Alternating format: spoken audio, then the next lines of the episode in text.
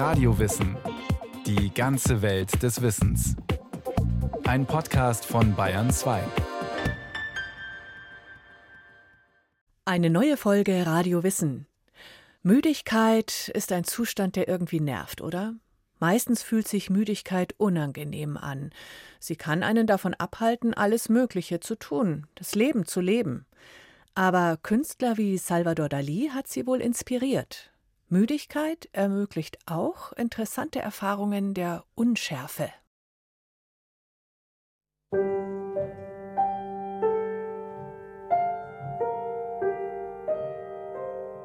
Mit halb geöffneten Lidern regelt sich der Mann auf seinem Divan.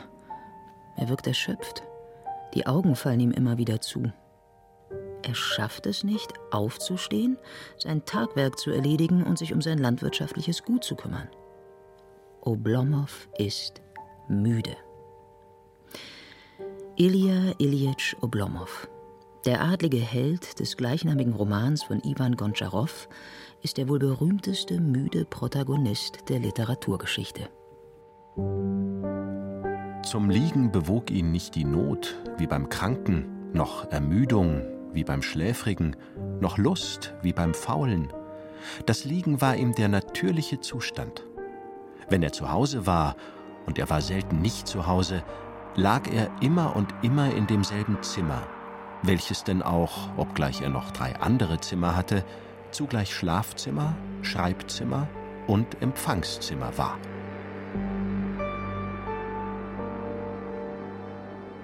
Oblomov verbringt seine Tage im Schlafrock auf dem Divan. Die Vorhänge sind zugezogen. Seine fortwährende Müdigkeit hat bereits Spuren an seinem Äußeren hinterlassen. Der 32-jährige Oblomov wirkt schlaff, weich, aufgedunsen. Die schläfrigen Augen sind von Sekreten verschmiert. Warum er so unendlich müde ist, erfahren die Lesenden nicht. Aber seine Symptome sind typisch. Antriebslosigkeit, lähmende Erschöpfung, Überforderung und die Unfähigkeit, sich zu konzentrieren, charakterisieren einen müden Menschen. Eine verbindliche medizinische Definition für die Müdigkeit gibt es nicht. Gemeinhin wird sie verstanden als eine normale Reaktion des Organismus auf vorangegangene körperliche oder geistige Anstrengungen. Müdigkeit ist ein sinnvoller Hinweis Ihres Körpers, dass Sie eine Pause und Ruhe brauchen. Merkblatt der Deutschen Gesellschaft für Allgemeinmedizin und Familienmedizin, DEGAM. Müdigkeit ist ein physiologischer und psychologischer Zustand verminderter Aufmerksamkeit sowie von Kraft und Antriebslosigkeit. Müdigkeit ist ein zutiefst subjektives Gefühl, erklärt der Mediziner Jens Haferkamp vom Universitätsklinikum Erlangen-Nürnberg. Objektiv messen kann man sie nicht und medizinisch bewerten nur schwer. Aber man kann jetzt nicht sagen, der ist müder als der andere. Das ist immer so ein bisschen schwierig, wie man das nachweisen möchte. Und das, was wir als Müdigkeit wahrnehmen, das sind verschiedene Faktoren, die da zusammenkommen. Das heißt, der Tagesablauf, den man hat, der Tagesrhythmus, den der Körper durchläuft am Tag, sozialen Faktoren, die damit reinspielen und dann letzten Endes auch der vorangegangene Schlaf. Also das kennt jeder, wenn man eine Nacht lang nicht viel geschlafen hat, dass man dann müder ist und entsprechend am nächsten Tag lieber früher ins Bett geht. Und diese Faktoren, die spielen dann sozusagen zusammen, dass wir müde werden. Jede und jeder hatte wohl schon einmal eine schlaflose Nacht. Vor Prüfungen zum Beispiel. Aus übergroßer Vorfreude auf ein schönes Ereignis. Oder aber nach einer schmerzlichen Erfahrung, die belastet und im wörtlichen Sinne den Schlaf raubt. Man ist am nächsten Tag müde, wie gerädert. In der folgenden Nacht aber schlafen die meisten Menschen umso tiefer und länger und erholen sich so wieder. Was aber, wenn die Erholung nicht einsetzt, die Müdigkeit eine ständige Begleiterin wird, das Leben von einem dunklen Schleier der Erschöpfung getrübt wird? Jetzt zog ihn nichts mehr aus dem Hause und er gewöhnte sich immer mehr an sein Zimmer. Den ganzen Tag angekleidet zu bleiben war ihm unbequem, bald wurde er zu träge, auswärts zu speisen. Müdigkeit kann viele körperliche Ursachen haben. Eine Erkrankung, die den Körper erschöpft, die Einnahme von Medikamenten, Vitaminmangel, ein niedriger Blutdruck, Stress, Burnout, Depression. Heute würde man Oblomows nicht enden wollende Müdigkeit vermutlich zunächst als Symptom einer Depression deuten. Aber sie steht erstmal metaphorisch für die überkommene, zu keinen sozialen Reformen fähige Gesellschaft des zaristischen Russlands, sagt die Bamberger Literaturwissenschaftlerin Julia Ingold das ganze Buch geht wirklich dann nur um diesen Verfall und Abstieg aufgrund dieses Aufschubs und man einfach nichts erledigt, was erledigt werden muss. Da ist auch schon dieser Dekadenzgedanke da, dass man eben, dass dieser Adel, der so verfällt und einfach keinen Tatendrang hat und auch nicht die Not hat, etwas zu tun, weil einfach nur durch den Besitz und das Erbe genug reinkommt, um sich Müdigkeit leisten zu können. In der Literatur ist die Müdigkeit vor allem ein Merkmal des gehobenen Bürgertums des ausgehenden 19. Jahrhunderts. Die Décadence und der Ennui, also der Überdruss und die Langeweile einer erschöpften bürgerlichen Gesellschaft, stehen dabei im krassen Gegensatz zu den Veränderungen der Lebens- und Arbeitswelt der unteren Schichten, deren ländlich geprägte Ständeordnung sich in wenigen Jahrzehnten zu einer industriellen Profitgesellschaft gewandelt hat. Müde Heldinnen und Helden sind also vor allem wohlhabend, sagt Julia Ingold. Also sind immer irgendwie Menschen, die materiell abgesichert sind und nicht arbeiten müssen. Das ist auch bei Kafka zum Beispiel. Also die in Kafkas Schloss, da sind eigentlich auch alle müde. Aber es gibt eben die Figuren, die zum Schloss gehören, die sind Teil dieser großen bürokratischen Maschinerie und die können immer schlafen, weil diese Beamten sind abgesichert und dürfen immer schlafen. Und die anderen sind ihnen auf Gedeih und Verderb ausgeliefert, sodass sie eigentlich müde sind. Aber die dürfen eigentlich nie schlafen, weil es kann ja immer sein, dass ein Beamter aus dem Schloss zufällig genau dann anruft oder auftaucht und dann schlafen sie. Deswegen müssen die eigentlich immer wach sein. Und da, das ist in der Literatur tatsächlich beobachtbar, dass Müdigkeit immer an Machtgefälle gebunden ist. Müdigkeit wird im 19. Jahrhundert als Distinktionsmerkmal einer privilegierten Schicht gelesen und als Symbol einer dekadenten Gesellschaft. Sie ist aber auch Metapher für gesellschaftliche Benachteiligung, sagt Julia Ingold. Die Literaturwissenschaftlerin sieht beispielsweise in Theodor Fontanes tragischer Heldin Effi Briest eine Symbolfigur der politischen Müdigkeit. Es gibt zum Beispiel Frauenfiguren, die ermüden, weil sie ja immer noch keine vollen Bürgerrechte haben, kein Wahlrecht und sich damit nicht mehr abspeisen lassen sozusagen und durch patriarchische Verhältnisse ermüdet werden. Also hat die Müdigkeit in der Zeit vielleicht zwei Dimensionen. Einmal eben die dekadente Müdigkeit, diese Wohlstandsmüdigkeit, aber auch die politische Müdigkeit, wo Figuren ermüden, weil sie gegen unbesiegbare Systeme oder Grenzen kämpfen. Effi Briest, die junge, lebenslustige Ehefrau eines doppelt so alten pommerschen Adligen, stürzt sich in eine Liebesaffäre. Nach Bekanntwerden der Liaison wird sie von ihrem Ehemann verstoßen und gesellschaftlich geächtet. Vereinsamt und ihrer Lebensgeister beraubt, wird Effi zusehends schwächer. Sie ist unheilbar müde, kraftlos, zu Tode erschöpft. Wie ist es aber im richtigen Leben, wenn man so unendlich erschöpft und müde ist, dass jede Tätigkeit schwerfällt? Eine geregelte Arbeit gar undenkbar erscheint. Etwa 10 Prozent der deutschen Bevölkerung leiden laut DRK Gesundheitsreport unter schweren Schlafstörungen. Sie sind chronisch müde. Was oftmals mit einer Krankheit, Stress oder psychischen Belastungen beginnt, verselbstständigt sich im Laufe der Zeit.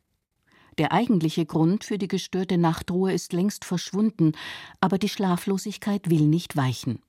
Mit gravierenden Folgen für die Betroffenen. Ganz viele berichten von Konzentrationsstörungen im Alltag, dass der Alltag, die Arbeit schwieriger zu bewältigen ist, auch Neues zu lernen ist deutlich schwieriger. Die Aufmerksamkeitsspanne ist einfach kürzer und dadurch kann ein Sozialleben neben dem Beruf auch eingeschränkt sein. Und dann kommen natürlich auch Dinge wie Kopfschmerzen mit dazu. Es kann zu einer sozialen Ausgrenzung führen, wenn jemand wirklich nachts äh, stark mit Atemaussetzer, mit, mit Schnarchen zu tun hat. Das hat dann infolgedessen auch Auswirkungen auf die Psyche, definitiv. Marlin Mieksch arbeitet am Schlaflabor des Universitätsklinikums Erlangen-Nürnberg. Sie ist spezialisiert auf körperliche Ursachen für die Schlaflosigkeit im Hals-Nasen-Ohren-Bereich. Personen, die ihre medizinische Hilfe benötigen, haben meist schon einen längeren Leidensweg hinter sich, haben mit Hausmitteln, Yoga-Übungen oder Schlaftabletten versucht, ihre Nachtruhe zurückzugewinnen, waren bei ihren Hausärztinnen oder Heilpraktikern. So wie Annette Walter. Also das war ein richtiger Kampf. Man steht ja schon früh auf und ist müde und kaputt und quält sich eigentlich den ganzen Tag nur rum. Ich habe meine Arbeit weitergemacht, war halt schon schwierig. Ich, wenn mich irgendwo hingesetzt habe, bin ich gleich eingeschlafen. Und hinlegen ging gar nicht. Ich habe sofort geschlafen. Und da habe mir ja schon manchmal irgendwie Depressionen auch. Was ist los? Warum bin ich so kaputt? Warum geht es nicht mehr alles so? Also das war schon harte Zeit. Und das ging eigentlich immer dann so weiter. Mehr als zehn Jahre litt Annette Walter unter ihrer Müdigkeit, bis ihr Mann sie wegen ihres lauten Schnarchens und ihrer ständigen Atemaussetzer zu einem Arzt schickte obstruktives Schlafapnoe-Syndrom. So nennt man das kurzzeitige Aussetzen der Atmung während des Nachtschlafs, verursacht durch einen spontanen Kollaps der oberen Atemwege. Die Atmung wird im Liegen durch schlaffe Muskellappen im Hals-Nasen-Bereich behindert und so die Sauerstoffversorgung des Körpers gestört. Das wiederum führt immer wieder zu Aufweckreaktionen des Körpers und dann natürlich zu einem Schlaf, der nicht erholsam ist. Das heißt, die Patienten wachen morgens auf, fühlen sich nicht erholt. Tagsüber geben sie eine Tagesschläfrigkeit an, die auch mit einer Einschlafneigung eben einhergeht, die bis hin zu Autounfällen auch führen kann. In den meisten Fällen kann den Betroffenen mit einer sogenannten Ventilationstherapie, also einer Art Atemmaske, geholfen werden. Die Atemmaske ist über einen Schlauch mit einem Gerät verbunden, welches mit Überdruck die oberen Atemwege offen hält und so verhindert, dass Weichteile im Gaumenbereich kollabieren und so die Sauerstoffzufuhr hemmen können. Aber Annette Walter ertrug die Maske nicht, sie konnte noch weniger schlafen. Wir haben für Frau Walter dann eine andere Möglichkeit gesehen, einen sogenannten Zungenschrittmacher. Der Zungenschrittmacher ist im Grunde genommen ein Schrittmacher, wie man es auch vom Herzschrittmacher kennt. Das Gerät wird in der Nacht eingeschalten, wird implantiert im Brustbereich mit einer Elektrode, die um den Zungennerv gelegt wird. Und dann wird atemsynchron die Zungenmuskulatur sozusagen angespannt durch Stimulation des Zungennerven, was dann die Zunge nach vorne schiebt, wenn es zu einer Obstruktion, also zu einem Verschluss der Atemwege kommt. Einige Wochen musste die Patientin eingestellt und die für sie passende Stimulationsfrequenz gefunden werden. Nun ist der Zungenschrittmacher schon länger aktiv und Annette Walter lacht, wenn sie davon erzählt. Gut, man merkt es schon im Hals, dass es Impulse gibt und dass die Zunge vorkommt. Man kann halt schlecht sprechen dann, wenn das Ding eingeschaltet ist. Aber man schläft da nachts ganz ruhig. Ich brauche keine Schlafpausen mehr, kann abends lang aufbleiben, muss jetzt so nicht permanent mich hinlegen. Ich bin eigentlich richtig fit. Mangelnder Schlaf macht krank. Systematischer Schlafentzug wird zur Folter, auch im wörtlichen Sinne. Seit Jahrhunderten ist Schlafentzug eine praktizierte Foltermethode. Schlaf ist weitaus mehr als nur Erholung für den Körper.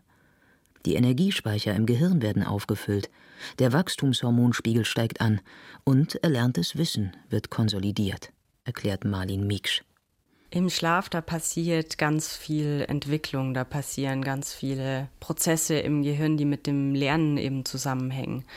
Ähm, ganz besonders sieht man das eigentlich daran, dass je jünger der Mensch ist, desto mehr hat er ein Schlafbedürfnis. Die allerjüngsten von uns schlafen auch am längsten, weil am meisten Entwicklung stattfindet. Warum bin ich so? fragte sich Oblomov mit Tränen. Er schloss die Augen aber die Gedanken suchten den Grund, der seine Entwicklung hemmte, den Feind seines Lebens. Aber der Kopf war schon wieder unter der Decke.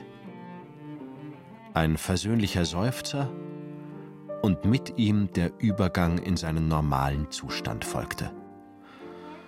Offenbar ist das mein Schicksal. Was beginnen? Aber es wäre doch interessant, Warum bin ich gerade so? Ja, warum? Vielleicht darum. Und man hörte das regelmäßige Atmen des Schlafenden.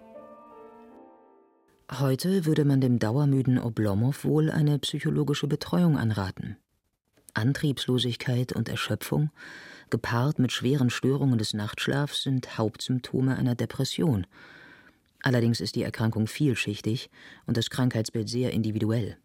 Und nicht jeder Mensch, der über längere Zeit müde und erschöpft ist, ist depressiv. Ähnlich verhält es sich mit dem Chronic Fatigue Syndrome.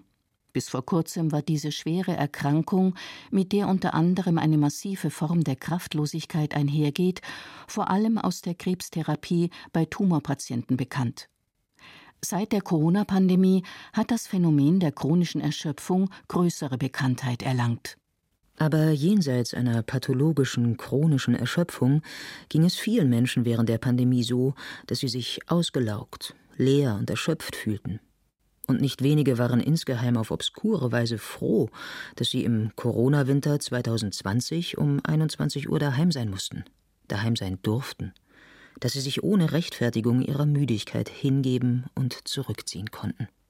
In der Phase der Pandemie haben wir die Situation gehabt, dass äh, zu Beginn des ersten Lockdowns äh, verschiedene Leute äh, gesagt haben, ach, das ist doch eine wunderbare Entschleunigung und jetzt kommen wir ein bisschen zur Ruhe und wir können nachdenken. Also genau diese Idee, dass man ähm, der Müdigkeit, der Langsamkeit, ähm, des Unentschiedenen, des nicht äh, wieder Raum gibt, äh, das schien so ein bisschen die Möglichkeit des Moments. Fabian Goppelsröder ist Philosoph. Er plädiert in seinem Essay Ästhetik der Müdigkeit dafür, die Dimensionen der Müdigkeit und ihre Fülle und Faszination wieder wahrzunehmen zu lernen. Mir geht es grundsätzlich erstmal darum, dass Müdigkeit äh, sozusagen Teil der menschlichen Existenz ist und als solche eine Existenzberechtigung hat. Wenn sie vollkommen überflüssig oder mit uns und unserem Sein nichts zu tun hätte, unserem menschlichen Sein, dann gäbe es die Müdigkeit nicht. Es gibt sie aber. Wir werden müde, wir sind müde, wir sind keine Roboter, die entweder an oder aus sind, ja, äh, sondern wir haben diesen Zwischenzustand. Und weil es diesen Zwischenzustand gibt, sollten wir davon ausgehen, dass es ein Zustand der besonderen Wirklichkeitserfahrung ist, die auch einen Anspruch hat, ähm, in eigenem Recht anerkannt und erfahren zu werden. Fabian Goppelsröder schreibt in seinem Buch Die jeweilige Müdigkeit bietet eine je besondere Wahrnehmung des Wirklichen, einen genuinen, nicht substituierbaren Weltzugang. Die müde Wahrnehmung lässt Formen erscheinen, die im geschärften Blick des Tages nicht zu sehen sind und bringt Probleme zum Verschwinden, die zuvor unlösbar waren. Und weiter? Die müde Wahrnehmung verliert an Schärfe, gewinnt aber an Schattierung und Nuance. In ihr erschließt sich eine Zwischenwelt, die unser Tagesbewusstsein überblendet. Müdigkeit eröffnet neue Dimensionen der Wahrnehmung, sagt der Philosoph. Aber es gibt auch verschiedene Dimensionen von Müdigkeit. Zum Beispiel die befriedigende Müdigkeit nach getaner körperlicher Arbeit. Die glückliche Müdigkeit eines auf einer Wiese liegenden Kindes, das im Himmel Wolkenbilder malt. Die kreative Müdigkeit eines Salvador Dali, der die Unschärfe des Müden selbst ganz bewusst herbeiführte, um Inspiration für seine Kunst zu finden. Und die leidvolle Müdigkeit des Schriftstellers Franz Kafka, dessen literarisches Werk ohne seine Schlaflosigkeit gar nicht denkbar wäre. Im Alltag jedoch irritiert und belastet die Müdigkeit. Sie nervt, sie stört, sie ist unangenehm und sie macht den Betroffenen ihr Tagwerk umso schwerer, gerade wenn sie sich nicht die Zeit nehmen können, die angenehmen Zeiten des müden Daseins zu erleben, weil sie ihre Arbeit erledigen, Kinder versorgen oder alltägliche Herausforderungen meistern müssen. Im Grunde ist es so, dass wir heutzutage darauf ausgerichtet sind, in jeder Sekunde unseres Lebens wach zu sein. Wir genehmigen uns keine Phasen der Müdigkeit, weil Phasen der Müdigkeit bedeuten, dass wir nicht komplett souverän sind. Und in einer Welt, in der es darum geht, dass ich meine Aktivität ausspielen kann, dass ich meine Souveränität in jedem Moment behalte, da ist natürlich die Müdigkeit etwas, was erstmal gefährlich, problematisch, unangenehm, unheimlich ist. Der moderne Mensch ist äußerst erfinderisch darin, seine Müdigkeit mit Hilfe von Aufputschmitteln oder Koffein zu verdrängen, zu kontrollieren, zu eliminieren. Der Philosoph Fabian Goppelsröder mahnt zu einer Umkehr, zu mehr Wertschätzung. Und ja, er geht sogar so weit, eine veritable Erziehung zur Müdigkeit einzufordern, um ihre besondere Wahrnehmungsfülle wieder zu entdecken. Eine ganz einfache Übung ist es, dass man tatsächlich mal versucht, diese Phase der Müdigkeit, also vor dem Einschlafen oder nach dem Aufwachen, nicht so schnell als möglich zu überschreiten, also nicht so schnell als möglich einzuschlafen und so schnell als möglich fit und wach zu werden am Morgen, sondern einfach diesen Zustand, diese Phase an sich geschehen zu lassen. Und wenn man das tut, dann merkt man, dass in dieser Phase des Unentschiedenen zwischen nicht einfach bloß unser Wachbewusstsein gehemmt ist oder unser Schlaf noch nicht voll da ist, sondern dass es hier eine eigene Dimension der nicht kategorisierten, ungeformten Wahrnehmung gibt, die unheimlich bereichernd sein kann. Menschen, die sich eine solch genießerische Müdigkeitserfahrung, aus welchen Gründen auch immer, nicht leisten können, mögen diesen Appell als etwas zynisch empfinden. Der russische Romanheld und Gutsbesitzer Ilja Iljitsch Oblomov dagegen hat in der Müdigkeit seine wahre Bestimmung gefunden. Ob dies seinem Schicksal zuträglich ist, müssen die Lesenden entscheiden. Oblomov stirbt letzten Endes, genau wie die vereinsamte Effi Briest an seiner Erschöpfung. Müde Heldengestalten sind zumeist tragische Heldengestalten. Ungeachtet dessen und der oftmals metaphorischen Tragweite ihrer Müdigkeit verdienen diese Figuren es aber durchaus einmal näher betrachtet zu werden, sagt die Literaturwissenschaftlerin Julia Ingold.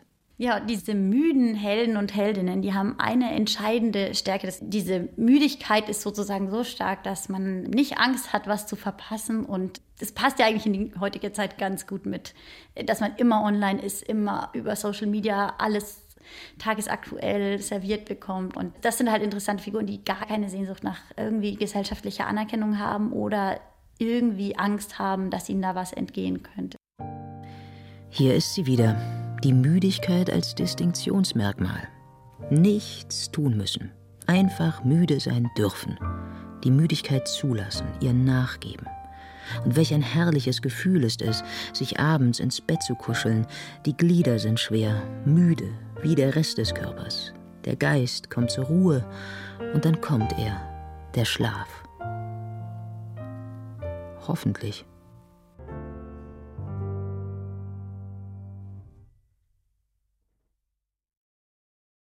Und mit dem Schlaf verschwindet hoffentlich die Müdigkeit. Eine Radiowissen-Folge von Kirsten Zesewitz.